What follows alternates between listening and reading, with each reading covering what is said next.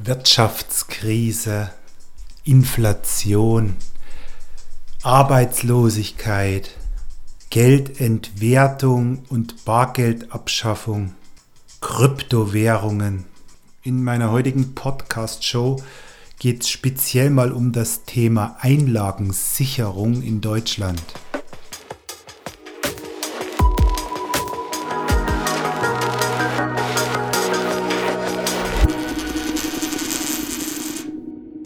Einlagensicherung, was heißt das im Konkreten für uns Sparer, für uns Geldanleger, für den Deutschen, der ein Konto pflegt im Allgemeinen? In Deutschland ist, wie so vieles, eben auch genau dieser Themenbereich gesetzlich geregelt. Und es gibt eine sogenannte Entschädigungseinrichtung für Einleger und Anleger.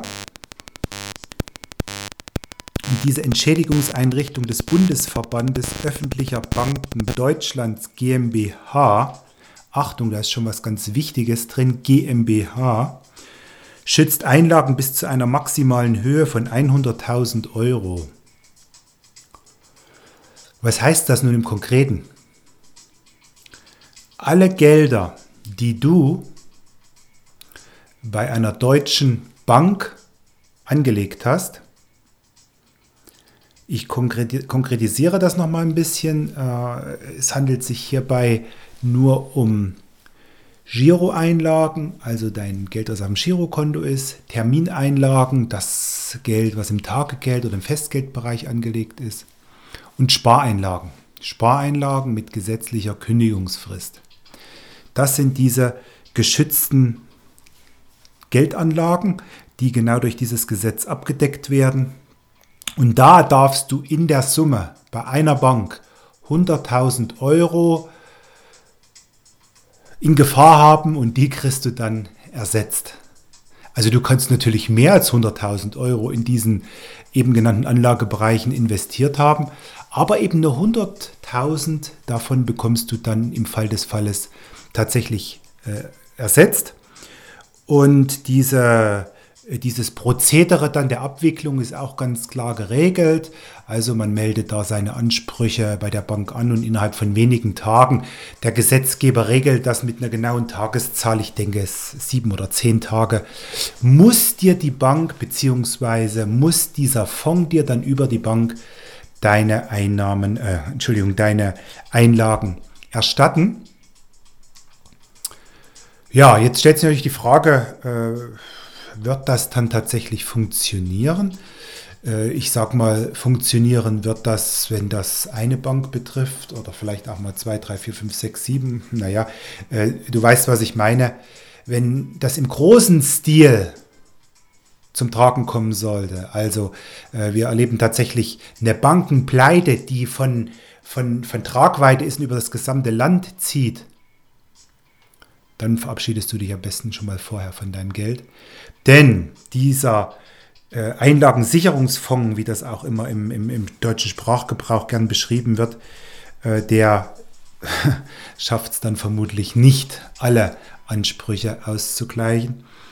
Denn äh, ja, ich habe ja eben eingangs schon bei Nennung dieser äh, genauen Bezeichnung der Einrichtung Betonung auf die GmbH gelegt.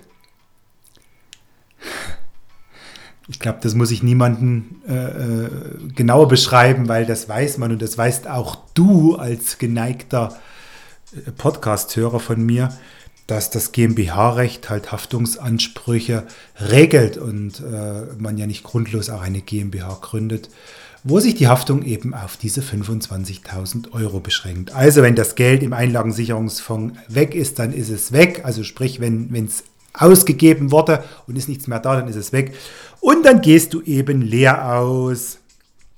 So, das, Achtung, das bedeutet noch lange nicht, dass es hier irgendwelche äh, Gründe gibt, Angst oder Panik zu schüren oder irgendwelchen Verschwörungstheorien anzuhängen.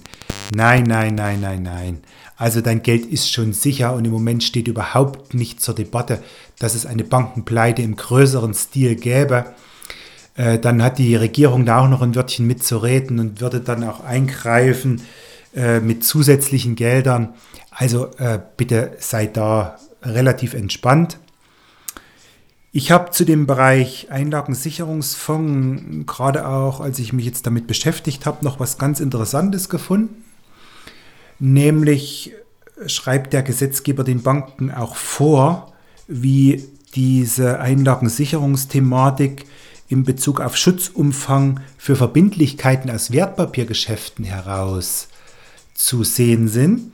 Äh, das ist deshalb so spannend, weil ich ja absoluter Verfechter des Fondssparens bin.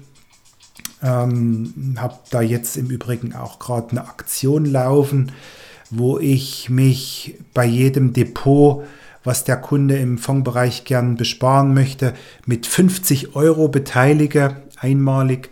Also ich zahle tatsächlich 50 Euro in das Kundendepot ein. Aber das mal ganz am Rande. Ähm, Schutzumfang für Verbindlichkeiten aus Wertpapiergeschäften. Äh, ja, das steht tatsächlich im Gesetz unter 5 Absatz 2 in Verbindung mit 4 Absatz 2 äh, Anlegerentschädigungsgesetz.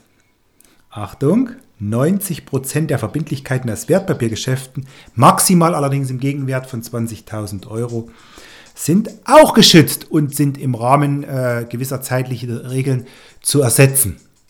Also auch das eine spannende Geschichte. Natürlich, das hat jetzt nichts mit Kursbewegungen, mit äh, Kursverlusten und sowas zu tun, aber auch im Wertpapierbereich brauchst du keine Angst vor äh, einer Pleite der Depotbank oder sowas zu haben. Nein, nein, dein Geld ist da auch sicher.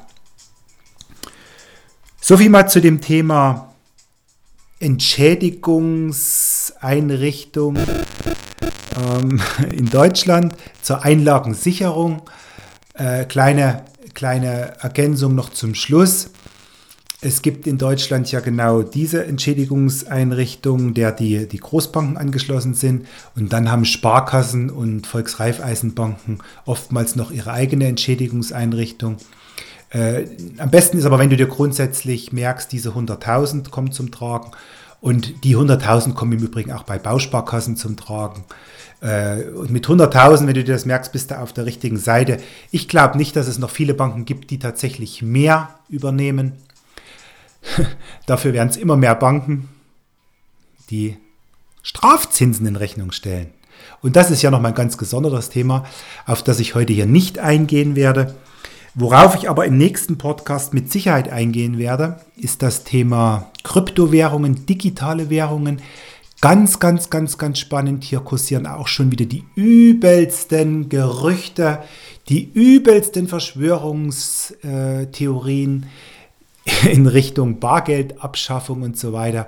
Aber dazu mehr im nächsten Podcast. Sei jetzt schon gespannt. Ich sage wie immer Danke für deine Zeit, die du mir schenkst.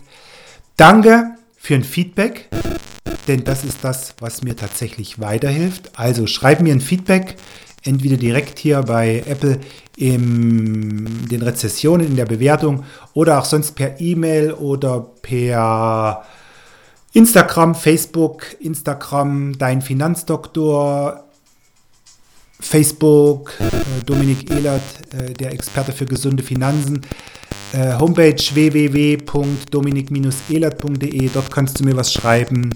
Hauptsache du schreibst. In diesem Sinne wünsche ich dir eine gute Zeit, freue mich auf ganz bald, bleib gesund, dein Dominik.